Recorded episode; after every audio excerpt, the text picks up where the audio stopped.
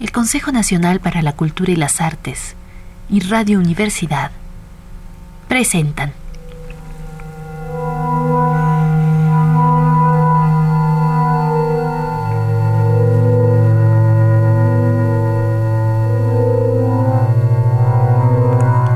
Abro la puerta roja de mi pecho para dar de beber a las estrellas.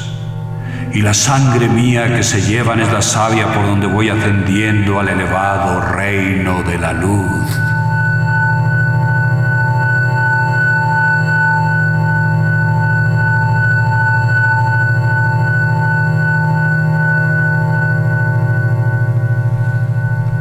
La llave del tiempo.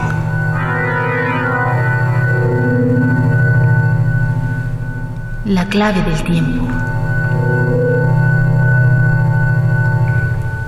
La nave del tiempo. El ave del tiempo. Ganarás la luz de León Felipe. Prometeo.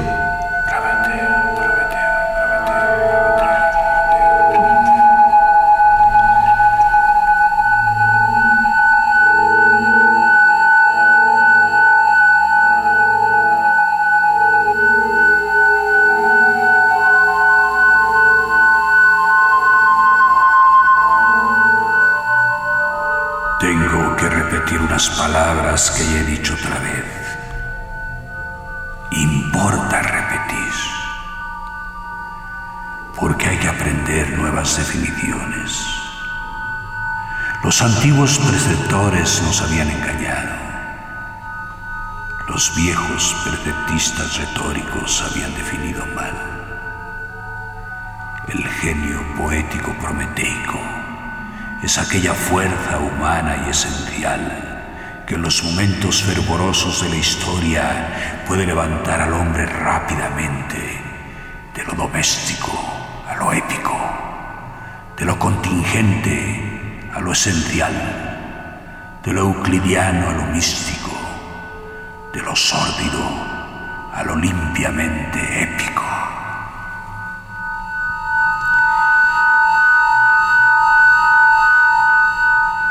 Tiene esta virtud en la hora de las grandes revoluciones humanas. De ordinario es una fuerza general latente, pero aún dormida va ganando a los hombres y a los pueblos para las grandes metáforas, para los grandes trasbordos de la historia.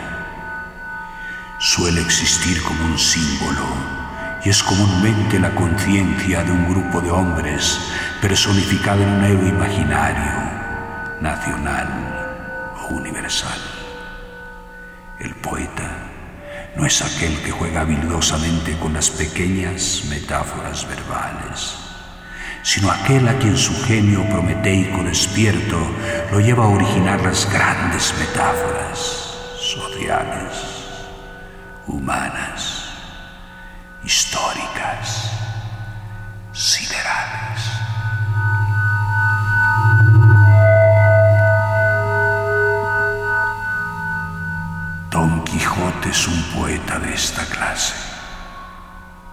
Es un poeta activo y de trasbordo. Y se diferencia de todos los demás poetas ordinarios del mundo en que quiere escribir sus poemas no con la punta de la pluma, sino con la punta de la lanza.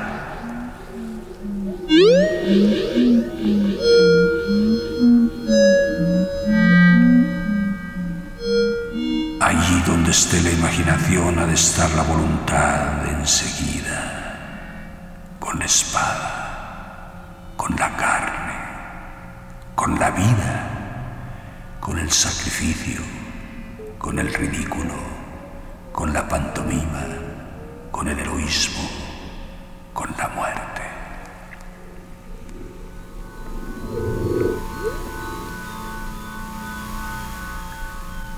La metáfora poética desemboca entonces en la gran metáfora social. Cuando el hombre doméstico, egoísta y tramposo degrada el mundo y todo lo rebaja. Cuando las cosas no son lo que deben ser, lo que pueden ser, El mecanismo metafórico del poeta es el primer signo revolucionario. Y antes denuncia nuestras miserias el poeta que el moralista.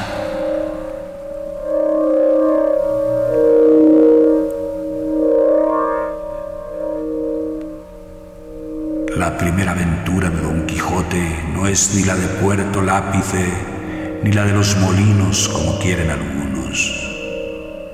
La primera aventura surge cuando el poeta se encuentra con la realidad sórdida del mundo después de salir de su casa llevando en la mano la justicia. Cuando llega a la venta, no es verdad que nada épico sucediese ahí. Ahí comienza la hazaña primera y única que se ha de repetir a través de todo el peregrinaje del poeta porque no hay más que una hazaña en toda la crónica. El trastrueque, el trasbordo de un mundo a otro mundo, de un mundo ruin a un mundo noble. Aparentemente no es más que una hazaña poética, una metáfora, pero es una hazaña revolucionaria también, porque ¿qué es una revolución más que una metáfora social?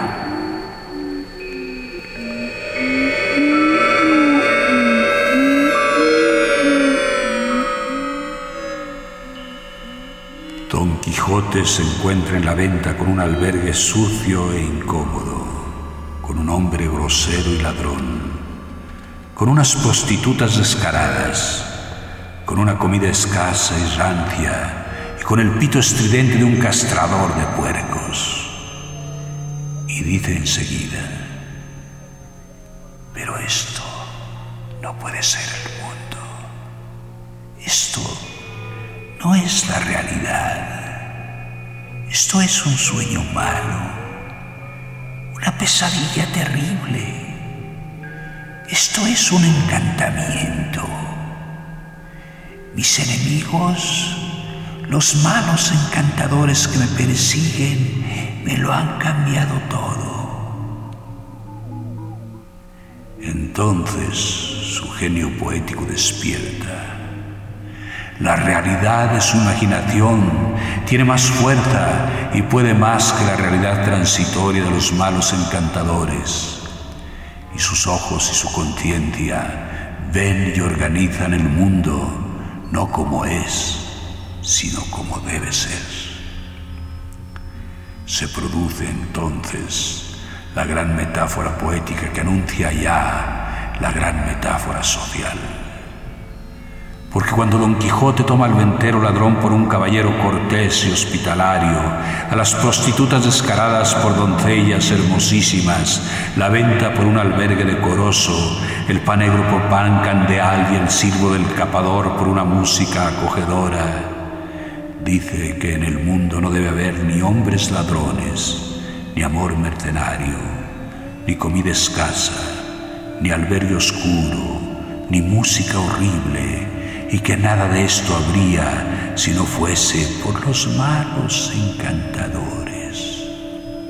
Estos encantadores se llaman de otra manera. Don Quijote sabe muy bien cuál es su nombre exacto, pero para denunciarlos se vale también de una metáfora. Queréis que el poeta prometeico hable más alto y más claro, que se exprese de una manera dialéctica, poeta prometeico no es un orador de mitin y no es urgente, no es necesario todavía extenderle un carnet. Nadie debe decir, este poeta es marxista, porque entonces la poesía perdería elevación. El poeta prometeico está con vosotros. ¿Qué más queréis? Vuestra pequeña revolución económica y social de hoy cae, se defiende y se prolonga bajo la curva infinita de su pueblo.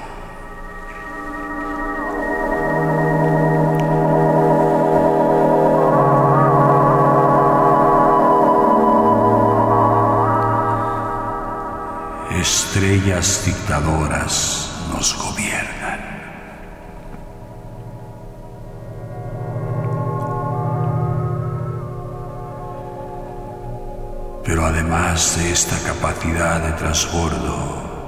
el poeta prometeico es aquel que sabe que el gran carcelero del hombre se encuentra en el corazón implacable de los dioses, que la fatalidad y los signos estelares son los que guardan la clave que abre la puerta de nuestra libertad.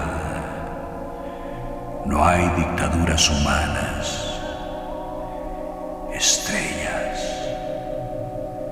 solo estrellas, estrellas dictadoras nos gobiernan.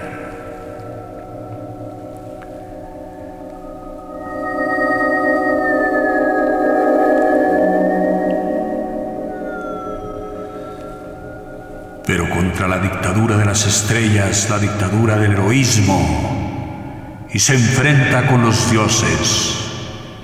Y un día origina la gran metáfora sideral.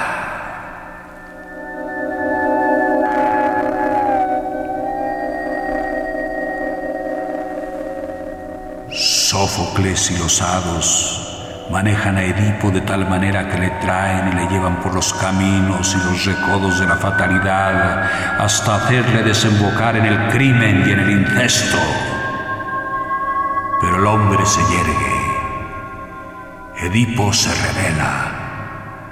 Y hay un momento en la tragedia en que el rey, bueno en su corazón, pero desdichado y desamparado, juguete de las estrellas y del autor, se vuelve contra el genio del poeta ateniense y contra los propios dioses.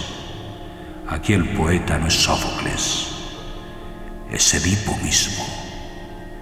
Edipo se le escapa a Sófocles como Don Quijote se le escapa a Cervantes. Los dos personajes se meten de rondón en la historia. Vienen ya en realidad de la historia y el poeta griego y el poeta castellano no son más que meros cronistas. Edipo es el poeta prometeico que se va de la obra y se revela contra el autor, el hombre que se va de la vida y se vuelve contra los dioses. ¿Por qué? ¿Por qué todo esto? Pregunta. ¿Por qué he venido yo a ser el amante de mi madre y el asesino de mi padre? ¿Por qué? ¿Por qué? Y nadie le responde. El autor se calla y los dioses también. Entonces, Edipo se saca los ojos y marcha por las sombras, nuevas sombras, en busca de los dioses.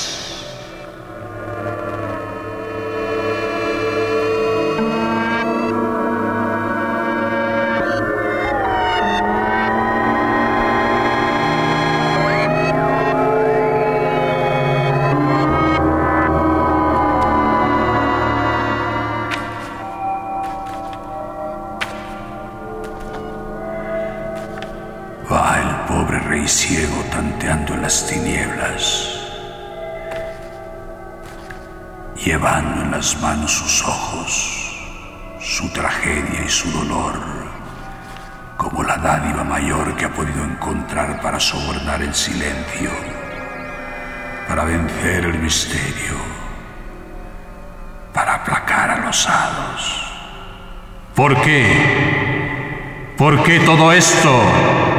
Vuelve a y los dioses se callan de nuevo. Ahora es cuando Edipo se sale de la tragedia, de los límites, del círculo, de la retórica y del artificio de la tragedia griega. Estamos en Colona.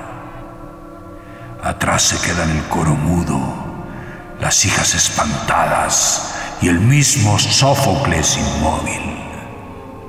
Delante están los dioses, el silencio y el misterio del mundo.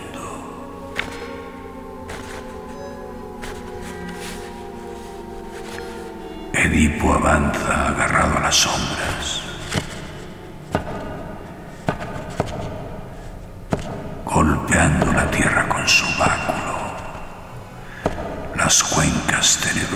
Secas ya y vacías, maldiciendo y blasfemando. ¿Por qué? ¿Por qué? ¿Por qué he venido yo a ser el asesino de mi padre y el amante de mi madre? Los dioses se espantan y reculan. Tal vez no es la hora de hablar. Silencio. Edipo avanza todavía. ¿Por qué? ¿Por qué? Va a golpear en la puerta de su destino y ya no debe dar un paso más. No es la hora de hablar todavía. Y la tierra se abre cortándole el paso. Los cielos se encabritan y solo la tormenta le acompaña.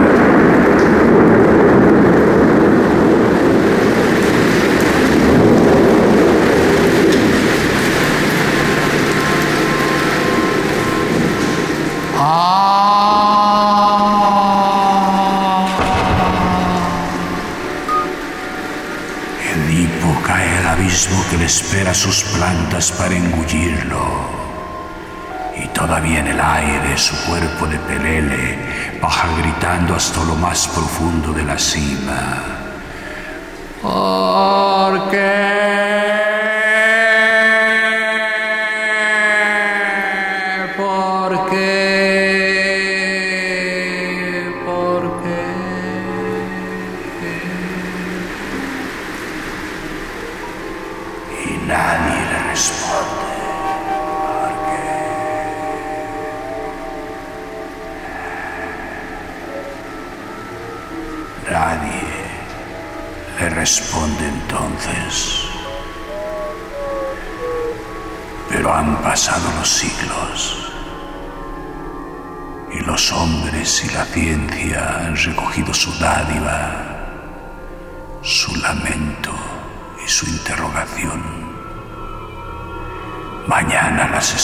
No se combinarán ya más para que caiga sobre un hombre justo una condena monstruosa e inexorable.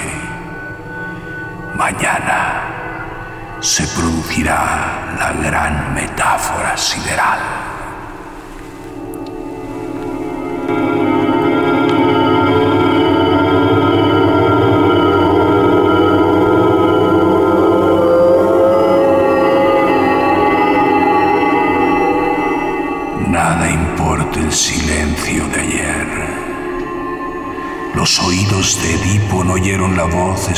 De los dioses. Todos se le mostraron adversos.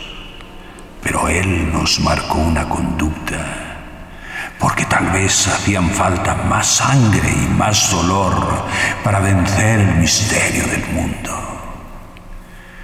Los viejos pecados del hombre.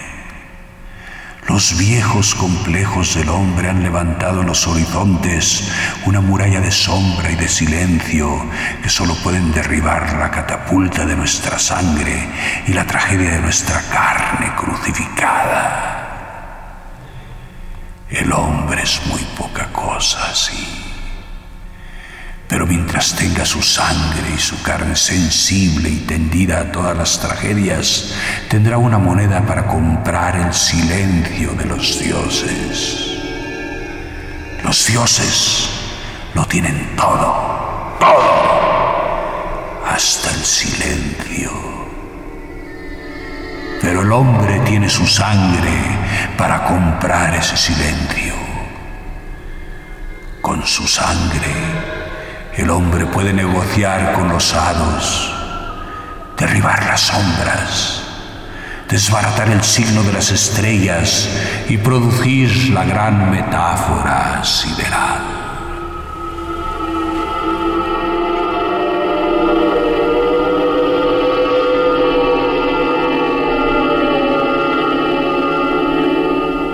Y un día los dioses, cuando se creen ya bien pagados, dicen su palabra por la boca misma del hombre.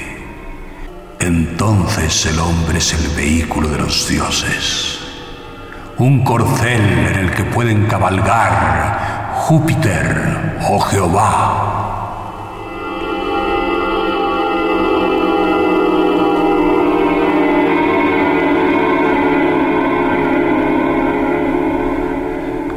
Los dioses son el genio creador montado sobre la conciencia humana. Pero a veces los dioses parece que se duermen cabalgando. Y entonces la cabalgadura se encabrita, se revela, toma otro camino y cambia su suerte. Cuando los dioses despiertan, recogen la iniciativa, la enseñanza, digamos con respeto, la cooperación.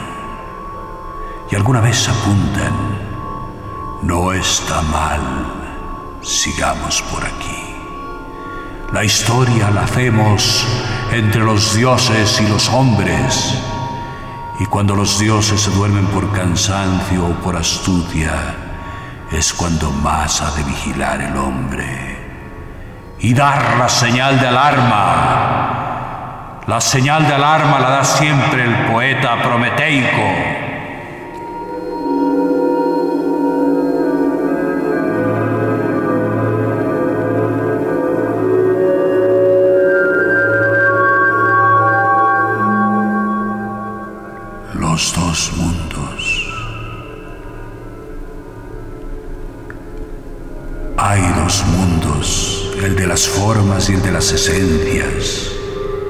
El de las formas que se desgastan y de las esencias eternas, el de las formas que se mueren y de las esencias que comienzan a organizarse de nuevo.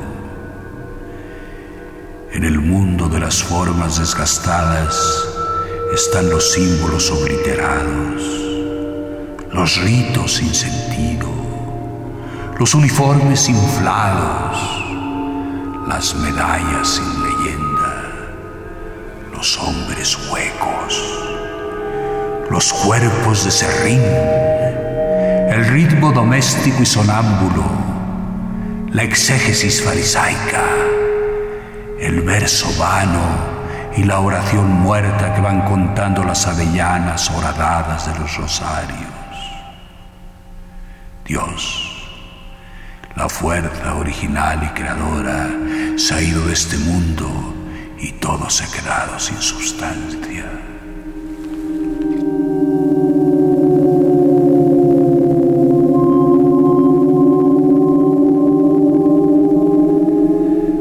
En el mundo de las esencias que quieren organizarse de nuevo, están las ráfagas primeras que mueven las entrañas de la tierra los huracanes incontrolables que sacuden la sustancia dormida, la sustancia prístina de que está hecho el árbol y el cuerpo del hombre. Y están también los terremotos que rompen la tierra, desgarran la carne y desbordan los ríos y las arterias de nuestra anatomía para dar salida al espíritu encadenado y mostrarle su camino hacia la renovación y hacia la luz.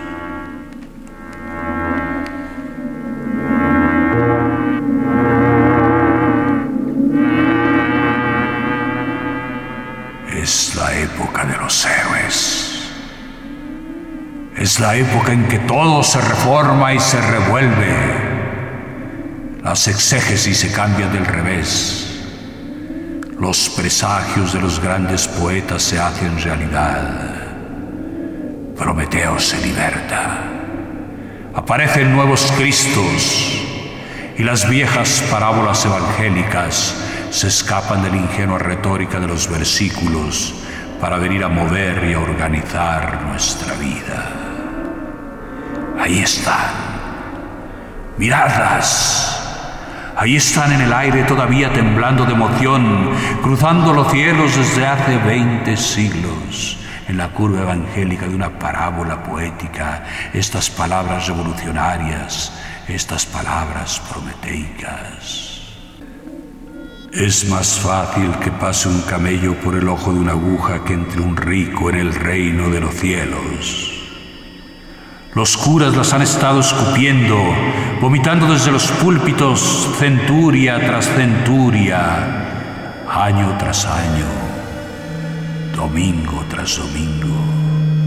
Los prelados y los obispos las han llevado de catedral en catedral, de iglesia en iglesia, de plática en plática y han acabado siempre por sentarse después de los sermones a la mesa de este rico de tan dudosa salvación para decirle así, de una manera abierta y paladina, el Evangelio no es más que una manera retórica de hablar. Sí, retórica tan solo, hecha para adornar el sermón melifluo y dominical de los predicadores elegantes. ¿Qué otra cosa podría ser? Dice el hombre doméstico. Pero aquí que llega ahora el poeta prometeico, el hombre heroico que dice, no hay retórica. El verbo lírico de Cristo y de todos los poetas del mundo no es retórica, es un índice luminoso que nos invita a la acción y al heroísmo. Y esta metáfora del camello y de la aguja, del pobre y del rico, tiene un sentido que desentrañado y realizado puede llenar, si no de alegría, de dignidad, la vida del hombre. Esta es la exégesis heroica, la exégesis prometeica. Escuchad, hay que salvar al rico, hay que salvarle de la dictadura de su riqueza, porque debajo de su riqueza hay un hombre que tiene que entrar en el reino de los cielos, en el reino de los héroes. Pero también hay que salvar al pobre, porque debajo de la tiranía de su pobreza hay otro hombre que ha nacido para héroe también. Hay que salvar al rico y al pobre. Hay que matar al rico y al pobre para que nazca el hombre. El hombre. El hombre heroico es lo que importa. Ni el rico, ni el pobre, ni el proletario, ni el diplomático, ni el industrial, ni el comerciante, ni el soldado ni el artista, ni el poeta siquiera en su sentido ordinario importa nada. Nuestro oficio no es nuestro destino. No hay otro oficio ni empleo que aquel que enseña al hombre a ser un héroe. El hombre heroico es lo que cuenta. El hombre ahí desnudo bajo la noche y frente al misterio, con su tragedia a cuestas, con su verdadera tragedia, con su única tragedia, la que surge, la que se alza cuando preguntamos, cuando gritamos en el viento, ¿quién soy yo?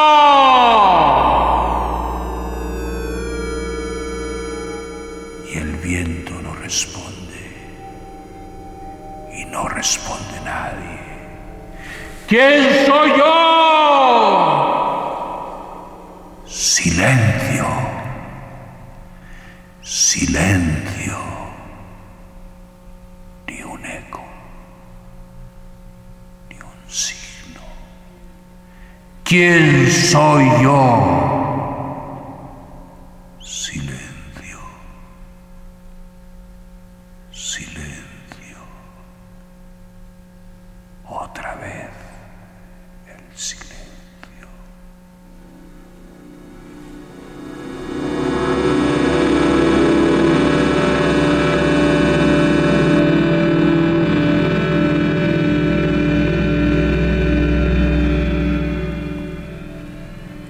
Consejo Nacional para la Cultura y las Artes y Radio Universidad presentaron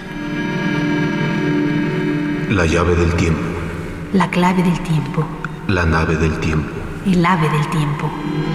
Ganarás la luz de León Felipe. Volumen 11 de la tercera serie Lecturas Mexicanas, publicación del Consejo Nacional para la Cultura y las Artes. Lectura, producción y dirección, Juan López Moctezuma. Música original de Manuel Díaz Suástegui y Emiliano de la Vega. Musicalización Manuel Díaz Suástegui. Realización técnica Carlos Montaño. Locutores Lilia Rebeca Rodríguez y Armando Wilcox.